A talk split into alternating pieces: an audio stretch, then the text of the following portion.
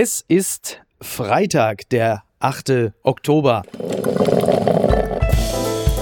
Apokalypse und Filterkaffee. Die frisch gebrühten Schlagzeilen des Tages. Mit Mickey Beisenherz. Einen wunderschönen Freitagmorgen und herzlich willkommen zu Apokalypse und Filterkaffee, das News Omelette. Und auch heute blicken wir ein bisschen auf die Schlagzeilen und Meldungen des Tages. Was ist wichtig? Was ist von Gesprächswert? Worüber lohnt es sich zu reden? Und wie schön, dass Sie und ich wieder reden dürfen. Sie ist eine, ich sag mal, liebe Freundin des Hauses, Journalistin, Kolumnistin, Producerin der erfolgreichen ARD-Show Browser Ballett, in der sie ab dem 28. Oktober auch als aufgepasst Schauspielerin zu sehen sein wird. Guten Morgen, Anna Duschime. Guten Morgen, Miki. ich, ich könnte mich jetzt mit dir über den sogenannten Polexit unterhalten, äh, also den Ausstieg Polens aus der EU. Schöne Grüße. Äh, vielleicht doch nochmal die leeren Supermarktregale in äh, Großbritannien angucken und überlegen, ob es Sinn macht, weil das polnische Verfassungsgericht gesagt hat, dass EU-Recht nicht in Einklang mit der polnischen Verfassung ist. Aber das ist ja irgendwie auch zu kompliziert. Deswegen sage ich lieber, Anna, heute ist Welt-Oktopus-Tag. So. Wie, inwieweit bewegt dich das? Okay, also das ist jetzt wahrscheinlich nicht sehr nett, aber ich finde Oktopusse sehr lecker mhm, und ja. auch schlau. Also das sind so, ja. das sind die zwei Sachen, mit denen ich gehen will. Ja? ja, wären sie ein Hauch schlauer, dann würden wir nicht wissen, wie sie schmecken. Das ist halt deren Pech. Da fehlt dann halt das ein oder andere Prozent. Das ist dieser Münzwurf der Artenvielfalt, dass wir dann halt die Hand an der Pfanne haben und nicht umgekehrt. Wobei, wäre der Oktopus ein Hauch schlauer, hätte er gleichzeitig acht Pfannen in der Hand. Aber Richtig. Gut.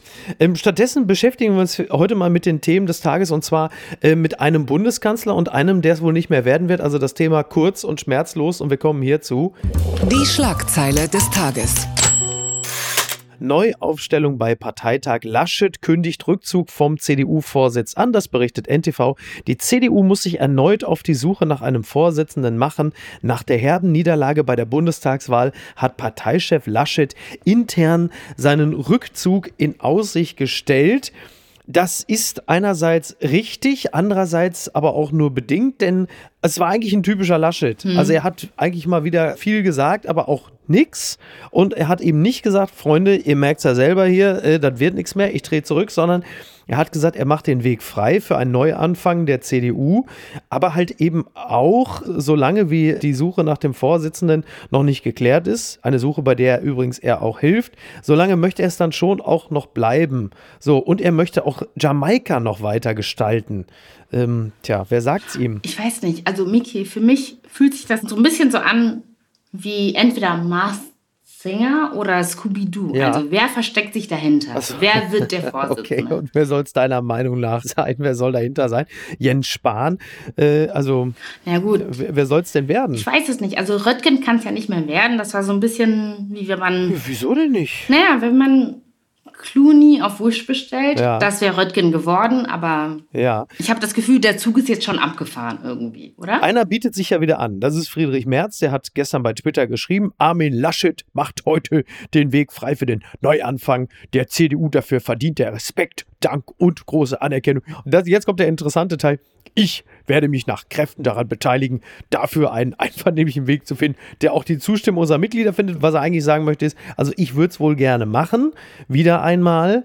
Tja, dieser Armin Laschet irgendwie, also er hat schon mein Mitgefühl, muss man sagen. Ja, also ich habe das Gefühl, er hatte einerseits tausend Jobs, plötzlich hat er gar keinen Job mehr. Stimmt. Er fühlt sich an wie dieser Pfarrer, der plötzlich diese Konfirmandenklasse betreuen muss, weil aber jemand anderes ausgefallen ist. Also es ist kein von ihm selbst gewählter Job, ja. aber auch kein Job, der ihm zugetragen wurde. Ja, ja, naja, wobei Kanzler wollte er ja schon. Also er will es ja noch werden. Er klammert sich ja immer noch an die Option Jamaika, so als, als Insel der Hoffnung, weil nur über Jamaika könnte er ja theoretisch noch Bundeskanzler werden. Oder sagen wir so lange wie Jamaika Jamaika noch eine Option ist, wäre er zumindest noch irgendwie in einer verantwortlichen Position. Das Lustige ist ja, dass also sein Freund Markus Söder ihn ja äh, final unter den Bus geworfen hat am Mittwoch, weil Laschet offiziell ja noch Jamaika verhandeln will und Söder aber wiederum vor die Presse tritt und sagt, ja, Jamaika, äh, das Thema ist durch. Also diese ganze Geschichte ist ja so auf GZSZ-Niveau, was da passiert und Söder ist halt Joe Gerner. Ne, als Figur. Ich glaube, ich würde sogar noch einen Schritt weitergehen. Ich würde sagen, das ist nicht mehr GZSZ, das ist einfach nur noch unter uns. Also da sind, da haben sich Leute irgendwie zusammengefunden, keiner weiß so richtig, was die machen. Irgendjemand kriegt den äh, Klassensprecherjob und der Rest verzieht sich. Also das ist für mich eher unter uns als gute Zeiten, schlechte Zeiten. Ach so, ja, vor allen Dingen gute Zeiten sehe ich bei der CDU derzeit ja auch irgendwie überhaupt nicht. Also eigentlich nur schlechte Zeiten, ganz schlechte Zeiten. Und die CDU wechselt häufiger den Frontmann als Van Halen in den 90ern. Die haben ja nun erstmal Laschet seit Januar. Er wird also nicht mehr lange CDU-Vorsitzender bleiben. Seitdem Merkel, ich glaube 2018 aufgehört hat, kam also Kram-Karrenbauer, genau. dann kam Laschet und jetzt kommt als nächstes dann, ja, Fragezeichen. Jens Spahn würde gerne, Merz würde gerne, Röttgen würde gerne. Äh, Wer es dann am Ende wird, weiß. man weiß es nicht genau. Es wird wahrscheinlich irgendjemand von denjenigen sein, die alles fleißig zu Paul Ronsheimer durchgetickert haben, äh, weshalb ja äh, dann halt eben auch äh, diese ganzen Vorsondierungen äh, mit Beteiligung der Union halt eben auch dann wirklich wie so ein, ja eigentlich wie so ein bei Twitch gestreamtes Live-Event gewesen ist. Schon alles irgendwie sehr, sehr seltsam und am Ende äh, läuft es jetzt natürlich auf die Ampel hinaus. Also man ist ja relativ weit. Christian Lindner hat ja jetzt auch zuletzt gesagt, was man anstrebt, sei eine, Zitat, äh, sozial-ökologische Marktwirtschaft, was ja nichts anderes bedeutet, dass in diesem Begriff ja schon alle drei Parteien drin sind. Also sozial, SPD, ökologisch, die Grünen und Marktwirtschaft, die FDP. Also er hätte auch einfach gleich Ampel sagen können. So, aber das wollte er vielleicht noch nicht. Keine Ahnung. So, und jetzt haben wir quasi einerseits die Ampelmännchen und mit Laschet das Hampelmännchen und jetzt muss man halt gucken, wie das so zusammengeht. Äh, ich glaube auch übrigens, dass mit der sozial-ökologischen Marktwirtschaft, das hat äh, Christian Lindner sehr, sehr lange mit seinem Rhetoriktrainer geübt. Also diese, diese mit dem Pausen sozial-ökologische Marktwirtschaft, das möchte er ja auch prägen. Ich glaube, vor allem über das Wort sozial muss er drüber gestolpert sein, oder? Ich kann mir nicht vorstellen, dass es ihm sehr leicht von der Zunge ging. Kann ich mir nicht vorstellen. Werden jetzt hier wieder die alten FDP-Klischees geritten von der Apothekerpartei, der Herzlosen? Anna? Hm? Guilty as charged. ja, warten wir mal ab, was draus wird. Ne? Ich äh, versuche das jetzt mal, wie sagt man so schön in Politik spricht, das ganze Ergebnis offen zu betrachten. Und äh, aber kommen wir doch mal zu etwas Erfreulichem. Das hat mich überrascht. Das Redaktionsnetzwerk Deutschland, ja, muss man einfach sagen, jubelt. Bis zu 84 Prozent RKI vermutet mehr Corona-Geimpfte als bisher angegeben. Das Robert-Koch-Institut geht von mehr Corona-Geimpften als in der offiziellen Statistik aus. Es sei anzunehmen, dass unter Erwachsenen in Deutschland bis zu 84 Prozent mindestens einmal geimpft sind und bis zu 80 Prozent bereits die zweite Dosis erhalten haben, heißt es in einem aktuellen Bericht. Die Schätzung beruht auf Bürgerbefragung und Meldedaten. Also wir können die Korken knallen lassen. Wir sind herdenimmun über Nacht. Es ist natürlich auch ein bisschen ein äh, Mysterium um die Impfung, also quasi Twin Peaks, wenn Sie verstehen. Aber dann auch wirklich die direkte Kritik dran, was ist in Deutschland eigentlich mit der Datenübermittlung los? Das ist ja, also Berlin ist überall, habe ich das Gefühl. Aber Miki, Glaubst du das wirklich, wenn das eine Bürgerbefragung ist? Mhm. Wenn mich jemand auf der Straße fragen würde, bist du geimpft oder nicht? Dann, also ich bin geimpft, doppelt. Ja. Aber ich würde, wenn ich es nicht wäre, würde ich vielleicht sogar lügen. Deshalb, ich ja, weiß es nicht. Ich möchte da jetzt keine verschwörungstheoretische Kiste aufmachen, aber ich glaube, ja. Auf der Straße hätte ich auch gelogen, dass ich geimpft bin. Insofern weiß ich gar nicht, ob ich dem Ganzen so krass Glauben schenken kann und mag. Also ich weiß jetzt natürlich nicht genau, wie diese Bürgerbefragungen funktioniert haben, ob es jetzt eine Telefonbefragung war, ob die da jetzt irgendwie mit dem Mikro durch die Fußzoge gegangen sind, da bin ich mir jetzt nicht ganz so sicher. Ähm, es muss ja irgendeine Datenbasis dafür geben und offensichtlich ist sie einigermaßen seriös, dass man diesen Wert ermittelt hat. Übrigens, was diese Bürgerbefragung angeht, da bin ich mir gar nicht so sicher, weil ich glaube, diejenigen, die jetzt noch nicht geimpft sind, würdest du denen ein Mikro Mikro hinhalten, würden sie, glaube ich, relativ deutlich sagen, nee, bin ich nicht. Weil ich halt eben, und jetzt kommt dann Überzeugung XY. Also da bin ich mir gar nicht so sicher. Aber wenn jetzt wirklich, also ich meine, das weicht ja jetzt deutlich ab. Also wenn jetzt hier schon 15 Prozent bei dieser Befragung mehr rausgeholt wurden, kann ja Armin Laschet auch wieder hoffen. Vielleicht sagt er auch nochmal, Leute, macht nochmal eine Befragung, weil die letzte Bundestagswahl, wer weiß, vielleicht haben wir 15 Prozent mehr. Laschet kann wieder hoffen. Stop the count, stop the count. Ja, oder start the count im Zusammenhang mit Laschet, ne? Count again. Nicht, dass Laschet noch den Trump macht und sagt, er will nochmal eine Neuauszählung. Also, man kann für ihn eigentlich fast nur hoffen, wenn er jetzt in Berlin wäre, könnte er das vielleicht sogar mit Fug und Recht verlangen. Aber ist er nicht und insofern muss er einfach seinen Verlust annehmen und äh, keep it moving. Ja, und Jens Spahn übrigens aufgrund dieser neuen äh, Fakten hat gesagt, dass man äh, also aufgrund dieser tollen Zahl, Zitat, weitere Beschränkungen ausschließen könne. Da möchte ich aber jetzt mal kurz anmerken, wieso denn auch noch weitere Beschränkungen ausschließen? Man möchte doch jetzt bei 80 Prozent doch jetzt langsam mal anmerken, dass auch weitere Beschränkungen eher fallen sollten, anstatt dass man sagt, wir sehen zumindest von weiteren Beschränkungen ab. Denn dann bist du ja mit 80 Prozent, bist du ja nun wirklich verdammt nah dran an, diesem viel zitierten Gemeinschaftsschutz. Was habe ich übersehen, Anna? Also unter uns, das verstehe ich auch nicht, weil ich finde, warum Why is he threatening us with a good time? Also genau wie du das gesagt hast. Ich hoffe doch, dass wir bei 84 Prozent oder plus 80 Prozent zumindest unsere Rechte in Anführungszeichen zurückbekommen und nicht noch mehr sozusagen Beschneidungen in Aussicht gestellt wird, die dann halt nicht stattfinden. Genau. Also das, ja. das raff ich nicht. Insofern. Ich bin da bei dir. Also ich würde jetzt auch vorsichtig in den Herbst und Winter gehen, würde auch sagen, lass uns das jetzt mal mit den Masken in geschlossenen Räumen und ÖPNV jetzt mal nochmal beibehalten, weil ich es wirklich nicht für ein großes Opfer halte, ja. auch in Schulen oder so zum Beispiel. Ich würde es das jetzt mal so als, als Übergangsphase ja, ins nächste Frühjahr sehen und habe jetzt nicht das Gefühl, dass es eine riesige Gängelung wäre, jetzt nochmal die Maskenpflicht beizubehalten, einfach mal um das Ganze so elegant abklingen zu lassen.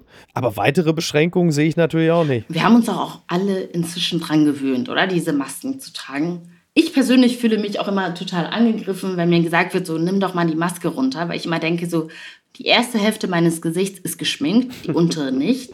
Bitte nicht. Also insofern, ich bin voll dafür, dass wir die Masken noch ganz lange beibehalten. Du, in Düsseldorf hat mich letztens ein Taxifahrer, äh, hat zu mir gesagt, ich glaube, Sie sind so, weiß ich nicht, darf ich mal gucken, 60 Jahre alt. Da habe ich gedacht, vielleicht ist einfach auch der falsche Teil des Gesichts verhüllt und der andere Teil offen. Ähm, ich sag dazu gar ja, bitte, bitte nicht, bitte nicht. Blattgold. Korruptionsverdacht Österreichs Kanzler Kurz kämpft ums Überleben, das berichtet die Augsburger Allgemeine. Um an die Spitze von Partei und Land zu kommen, sollen Österreichs heutiger Bundeskanzler Sebastian Kurz und sein Team zu schmutzigen Tricks gegriffen haben. Es ist ja wirklich spannend. Also es gab halt einfach eine Razzia in den Büros des Kanzlers, der engsten Mitarbeiter, Berater, Pressesprecher bei diversen österreichischen Medien. Die Oppositionsparteien sind natürlich äh, jetzt alle auf Zinne und fordern den Rücktritt von Österreich Österreichs Kurz.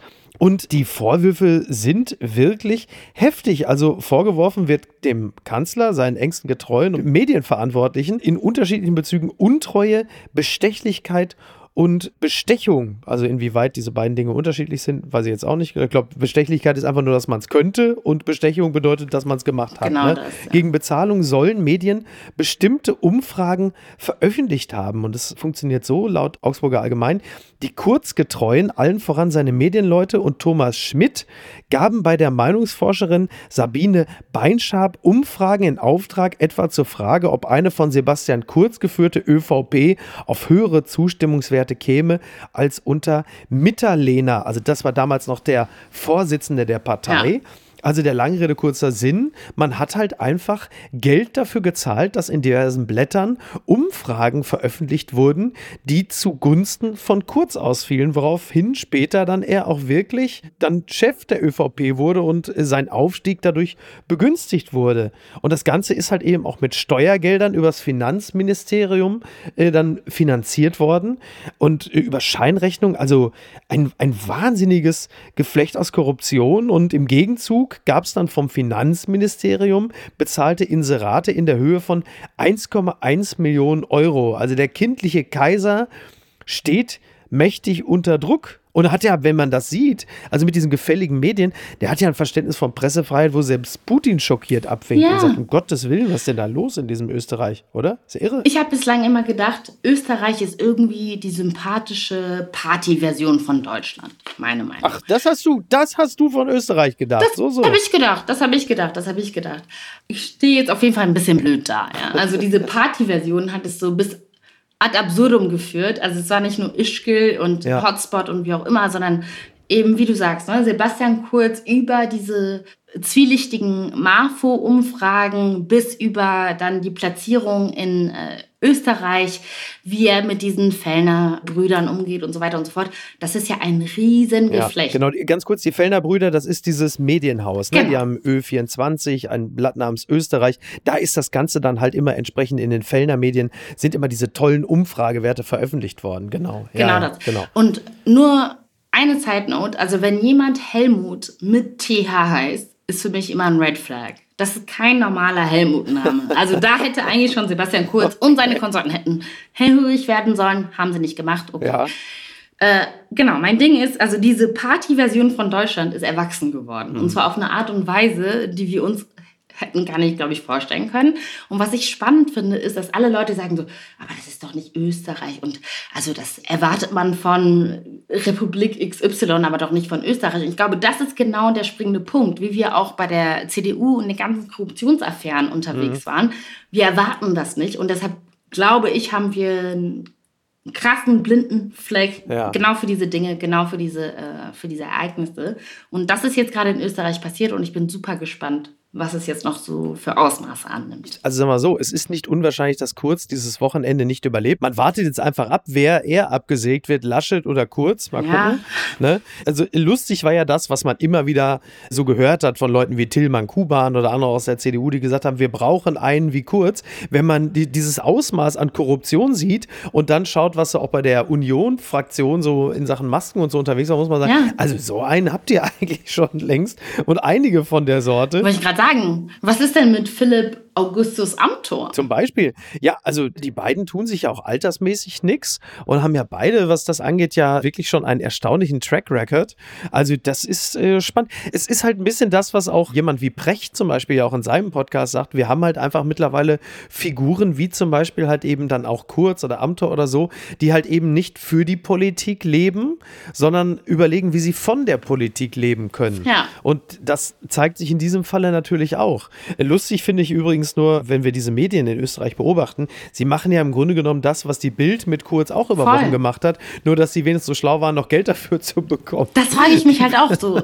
Immerhin. Also ne? Ronsheimer oder Reichelt, die müssen sich doch auch ärgern. Die denken so, ja, okay, wenigstens hat OE24.at oder Österreich oder wie auch immer äh, die Blätter heißen, die haben wenigstens Geld dafür bekommen. Was haben wir denn dafür? Weiß nicht, müsste man Reichelt mal fragen. Ne? Also ich sage nur, Lügen haben lange Ohren. Das haben wir jetzt auf jeden Fall daraus gelernt. Schande, ne? Schande kann man da so nur sagen. Aus. Ich bin wirklich schockiert, dass sowas. Aber das ist, Anna, du bist korrumpiert. Zu viele Skihüttenbesucher haben dich auch korrumpiert. Du hast einfach einen Softspot für Österreich und das haben wir jetzt. Guck mal, ich war einmal in Österreich und habe Käsekreiner gegessen. Seitdem. Oh, okay. Ja. Ich kann einfach nicht objektiv sein. Es tut mir leid. Es ist Käse und Wurst, bitte. Also. Ja, gut. Okay. Ich will nichts gesagt haben. Unterm Radar. Merkel hat den Papst getroffen. Das haben wir gar nicht so richtig mitbekommen. NTV schreibt, letzte Privataudienz im Vatikan. Merkel sagt dem Papst unbequeme Wahrheit. Aller guten Dinge sind fünf. Zum letzten Mal gewährt der Papst der scheidenden Kanzlerin in Rom eine Privataudienz. Dabei geht es Merkel vor allem um massenhaften Kindesmissbrauch in der Kirche und die Vertrauenskrise der Gläubigen. Da kann Franziskus ihr schlecht widersprechen. Ja, stell mir auch gerade vor, Merkel kommt zu Franziskus und sagt, du hast deinen Laden ja gar nicht im Griff. Und dann der Papst, das musst du gerade sagen. Oder? Was haben die beiden sich wohl erzählt, ne? Und dann Merkel hat direkt zum Papst gesagt, sag mal, äh, hier, Franziskus, was ist denn mit dir? Hättest du nicht Lust, vielleicht die CDU zu führen? Also viel unproblematischer als dein Laden ist er auch nicht. Gesagt, komm, kannst du mitmachen. Ne? Geht ja auch nicht mehr so lange, seine Amtszeit. Franziskus muss gesagt haben, so, ey, sorry, das kann nicht mal Gott regeln. Also ich bin raus. Oder sie sagt zu ihm, also der, das Amt hat einen Vorteil, du musst nicht sterben, um da rauszugehen. Wobei, da hat ja dann Benedetto, was das angeht, ja auch neue Maßstäbe gesetzt. Ach Gott, ist das kompliziert, also kompliziert. Anna, ich sag's dir, wie es ist. Diese Läden, die von älteren Männern geführt werden. Ich habe, ich komme langsam auch dahinter. Vielleicht ist da teilweise auch nicht alles im Lot, aber gut. Genau, da liegt was im Argen. Die gute Tat des Tages also es ist eher eine gute Tat über Monate oder Jahre hinweg. Und die wird heute belohnt, denn der Friedensnobelpreis wird heute um 11 Uhr verliehen an tja, Person oder Organisation XY. Also es sind 329 Nominierungen, 234 für Persönlichkeiten und 95 für Organisationen. Und äh, ganz vorn dabei äh, auf der Liste sind Reporter ohne Grenzen, der russische Oppositionelle Alexei Nawalny, Greta Thunberg, aber zum Beispiel halt eben auch die die belarussische Oppositionsführerin Svetlana Tichanowskaja, die für mich persönlich eigentlich die absolute Nummer eins wäre, weil ähm, gerade diese Form des friedlichen Protests über Monate hinweg und dieser selbstlose Einsatz für die gute Sache, diese Bewegung der, der Frauen in Weiß hat ja über Monate die Berichterstattung dominiert und war außergewöhnlich, wie ich finde. Und vor allem, ich finde auch, also ich gehe mit allem mit, was du gesagt hast, aber vor allem das Durchhaltevermögen. Genau. Ne? Ja. Wir beide, aber auch alle anderen wissen ja auch, wie unsere News Zyklen funktionieren. Zwei Hashtags, ein offener Brief und meistens ist es vorbei. Und das ist erstmal Dienstag 16 Uhr, weißt du? So, danach ist vorbei ja, genau. und dann fangen wir wieder von vorne ja. an. Und ich finde, Belarus und äh, die AktivistInnen haben so lange und so krass durchgehalten. Also mhm. meiner Meinung nach das Mindeste. Total. Ja, ich bin gespannt. Also ich sag mal so, der, der Rezeptionist im West End in Leipzig hat jetzt äh, tendenziell eher schlechtere Chancen. So viel kann man mit Bestimmtheit sagen. Er ist aus dem Rennen. Ich glaube ja. Also Herr W. wird es nicht sein. Da sind wir uns alle einig. Gucken mal, wer da spricht. Schwarzes Leben in Deutschland. Wir wollen der jungen Generation eine Stimme geben. Das zitiert der Tagesspiegel. In deutschen Debatten über Rassismus finden sich viele Betroffene nicht wieder. Der Essayband Schwarz wird großgeschrieben will das ändern. Ja, es ist ein Buch, in dem sich, ich zitiere jetzt, ja, schwarze Frauen, Lesben, Inter, nicht-binäre, Trans und, jetzt musst du mir sagen, agender Menschen. Nicht genderzugehörig, genau, agender. das Akronym ist Flinter. Genau. Ja. Die in Deutschland leben, die äh, finden sich und ihre eigenen Geschichten dort wieder und dort halt und eben nicht in den Debatten. So, und da gibt es diese Essaysammlung Schwarz wird groß geschrieben. Dort sind 20 AutorInnen, die zu Wort kommen und sie wollen das ändern. Ähm, du bist eine ja. dieser Autorinnen die dort neben Alice Hastas und anderen äh, aufgeführt sind. Versuch mir mal zu beschreiben, was sich hinter diesen für manche Codes, ähm, weil Flinter, ja, dieses Akronym, das ist ja, also da steigt ja schon der ein oder andere schnell aus, weil man überhaupt nicht weiß, wa was verbirgt sich dahinter und du bist jetzt die Person, die uns aufklärt. Oh Gott, äh, sehr viel Druck, aber wie du schon gesagt hast, also Flinter sind eben Frauen, Lesben, Inter, nicht-binäre, Trans und äh, Agender-Menschen, also Flinter zusammengefasst, die in Deutschland leben. Und was ich halt so cool und so spannend daran finde, an dem Essayband Schwarz und Groß geschrieben ist, dass wir als schwarze Menschen in Deutschland meiner Meinung nach mit diesem Band, natürlich gab es auch andere Bände voraus, mhm. also andere ähm, auch Gruppen, die uns äh, vorausgegangen sind, die sich zusammengetan haben. Aber was ich halt hier daran so cool finde, ist, dass eben sehr viele verschiedene, wirklich komplett unterschiedliche äh, schwarze Stimmen zusammenkommen. Ja. Und ich glaube, seit 2020, wo man kann sehr böse sagen, wo der ein oder andere weiße Deutsche erkannt hat, aha, es gibt Rassismus in Deutschland, alles mhm. klar. Ja. ja, seitdem wurden sehr viele schwarze Menschen immer in einem Atemzug sozusagen genannt, als ob wir ja, also eine Gruppe wären. Ein Sammelbegriff quasi. Ein Sammelbegriff. Ja. Und dieses, äh, dieses Essayband, und das finde ich so schön daran, ist, vereint eben sehr, sehr viele verschiedene Menschen. Und ich glaube, das ist halt so der Punkt. Ne? Also wir sprechen sehr viel darüber, wir wollen äh, irgendwie gleich sein, wir wollen Repräsentation, tausend verschiedene Dinge.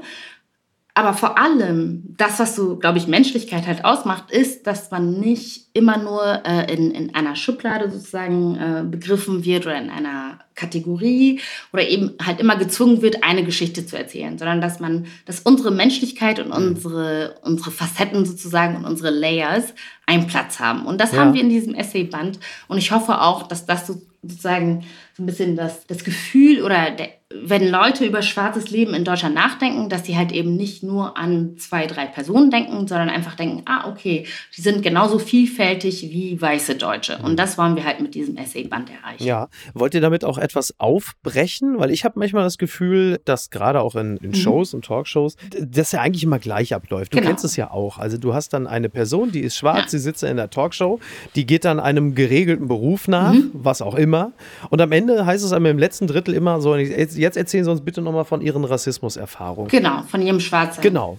Das, das ist auf gewisse Art und Weise sicherlich gut gemeint, weil da natürlich ganz viele Nicht-Schwarze da sitzen mit dem Kopfschütteln, applaudieren, wie tapfer man ist. Aber das ist ja auf Dauer ja auch nicht der Weg, wie Repräsentanz äh, stattfinden kann. Genau, also ich glaube, Repräsentation für mich auf jeden Fall, für mich ganz persönlich, bedeutet halt auch, dass wir als schwarze Menschen, also dass man sozusagen, wenn man Geschichten über schwarze Leute, also fiktionale Geschichten, dass auch schwarze Menschen oder POCs auch mal Arschlöcher sein können. Ja.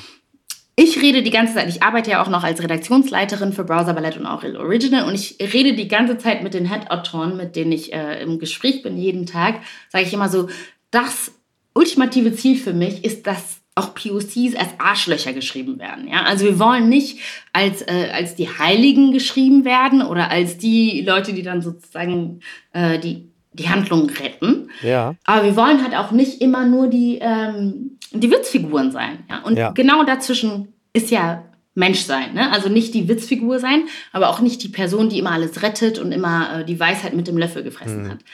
Die Wahrheit ist halt, schwarze Menschen, wie auch weiße Menschen, wie arabische Menschen, türkische Menschen, wir sind alle vielfältig, wir sind alle Arschlöcher, wir sind auch alle sehr nett und all das dazwischen. Und ich finde, das ist halt, also einmal dieses Essayband bringt es sehr, sehr gut irgendwie zusammen, ja. ja dass wir unterschiedliche Lebenserfahrungen haben äh, aber auch Lebensrealitäten. Aber auch bei Browser Ballett und auch bei Aurel arbeite ich jeden Tag mit einem super talentierten Team daran, dass wir halt genau diese Geschichten halt schreiben können. Dass alle Leute im Grunde also verschiedene Layers und Nuancen verdient haben. Ja, interessant eigentlich, ne, dass man dann feststellt, wir sind auch in der in der Erzählung, also auch in der, in der Fiktion, dann einen Schritt weiter, wenn ein Schwarzer im Zweifel halt eben auch ein korrupter Banker sein kann und eben kein Hütchenspieler, muss man ganz primitiv zu sagen. Genau, das Ding ist, wir dürfen das halt auch nicht überspringen. Genau. Das ist halt mein Punkt. Also ich habe das Gefühl, wir haben uns sehr lange auf der Seite bewegt von äh, Schwarze sind halt entweder ganz überspitzt, ne? Mhm. Geflüchtete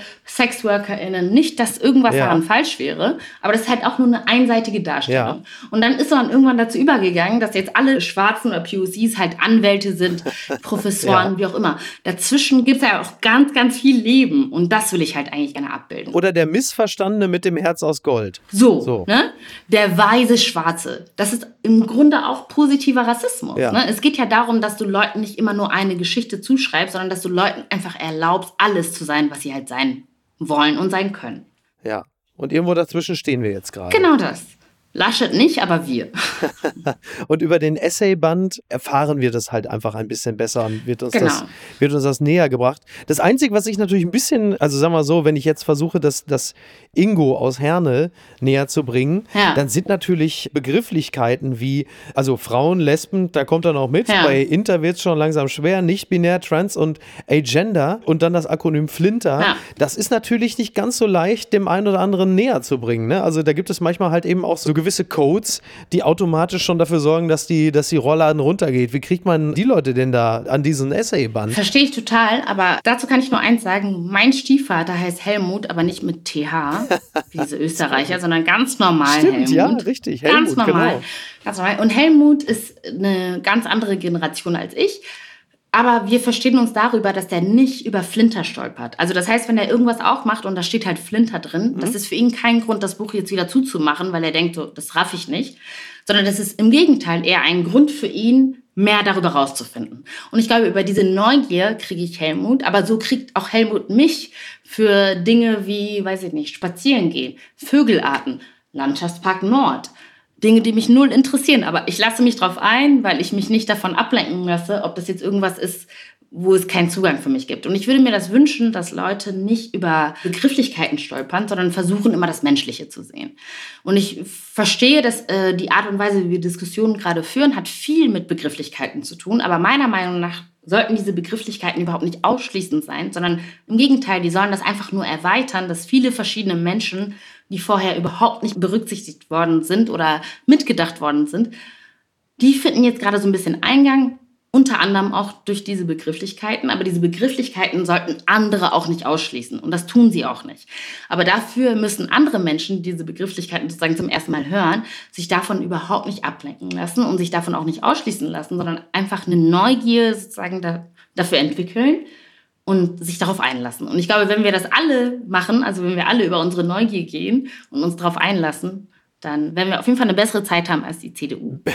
Auch ein problematisches Akronym oder vor allen Dingen eines inhaltlich. Ja, das andere ist vielleicht problematisch, um sich dem anzunähern, aber CDU ist. Aber gut, das lassen wir heute mal. Nicht nochmal CDU, bitte nicht. Bitte nicht. Kommen wir mal lieber hierzu. Bitte empören Sie sich jetzt. Saudi-Arabien übernimmt Newcastle United. Das klingt jetzt wirklich endgültig nach Comedy, meldet aber die Sportschau. Ein Konsortium um Saudi-Arabiens Staatsfonds übernimmt nach rund 18 Monaten Hängepartie den Premier League Club Newcastle United. Bisheriges Hindernis war nicht der Umgang mit Menschenrechten, natürlich nicht, sondern der mit TV-Rechten. Na, herzlichen Glückwunsch. Also Mohammed Prinz äh, Salman hat es jetzt also endgültig geschafft. Für ungefähr 350 Millionen Euro, wenn ich mich nicht irre, gehört ihm jetzt Newcastle United. Das heißt, Abu Dhabi hängt ja schon die ganze Zeit äh, drin in Manchester City. Katar gehört Paris Saint-Germain. Da war ja völlig klar, dass Saudi-Arabien jetzt auch seinen eigenen Club braucht. Es ist soweit. Der Pokalsieger von 1955, der Meister von 1927, englischer Traditionsclub, ist also jetzt in Hand der Saudis. Und als die Meldung rauskam, sah man gestern, die Fans von Newcastle United, die waren nicht eben schockiert, sondern sie feierten auf einem Platz, als seien sie gerade Meister geworden. Ja, Saudi-Arabien, Newcastle, da bekommt der Begriff Blutgrätsche doch gleich eine ganz andere Bedeutung. Wie, finden wir das denn?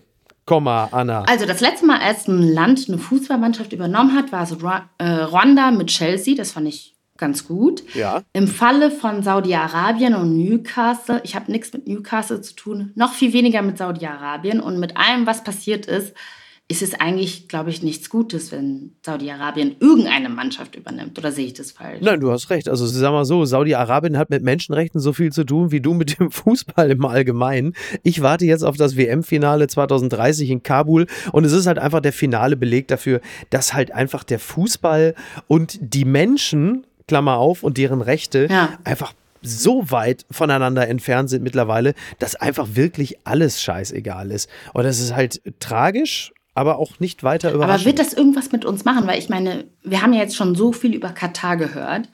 Wenn uns inzwischen überhaupt nichts bewegt, wenn Arbeiter irgendwie von Dächern runterspringen und wir immer noch, also der Fußball-WM irgendwie entgegenfiebern, dann habe ich eigentlich gar keine Hoffnung mehr für uns, oder? Ähm, es ist auf jeden Fall alles auf einem Weg, der alles andere als ein guter ist. Ja, das kann man mit Bestimmtheit sagen. Das ist auf jeden Fall eine Meldung, die liest sich wie Satire. Da ist auch wirklich das, das letzte Quäntchen Hoffnung aufgelöst wie Regimekritiker äh, in Saudi-Arabien. Und von daher, naja, komm. Oh no. Gehen wir mal leicht hinten raus. Papala Paparazzi.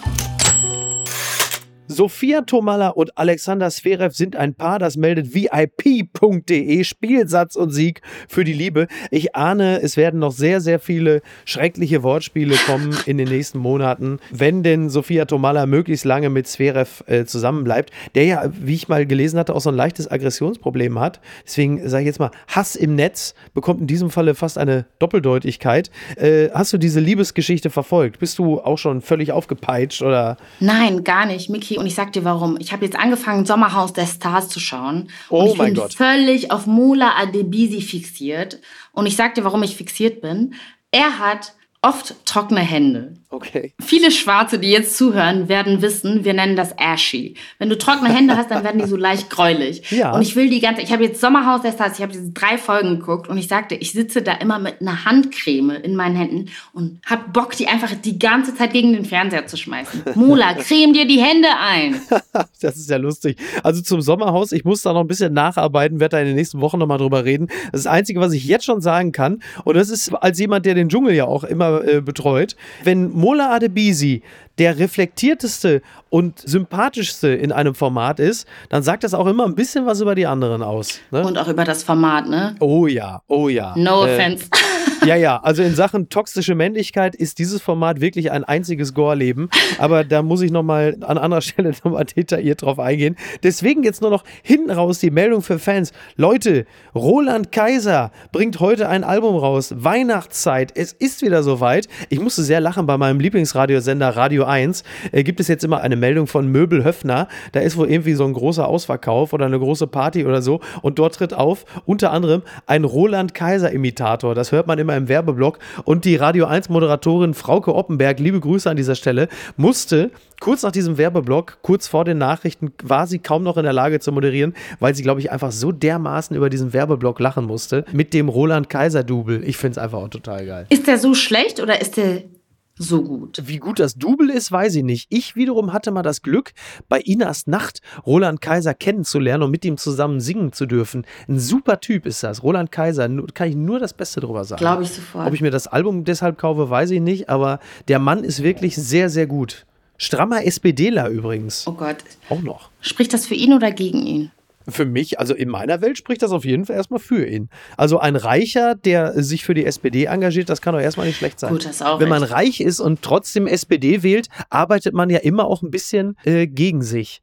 Ne? Darf man nicht vergessen. Die Frage ist, für wen arbeitet man dann? Wenn man reich ist und die SPD erst. Naja, gut.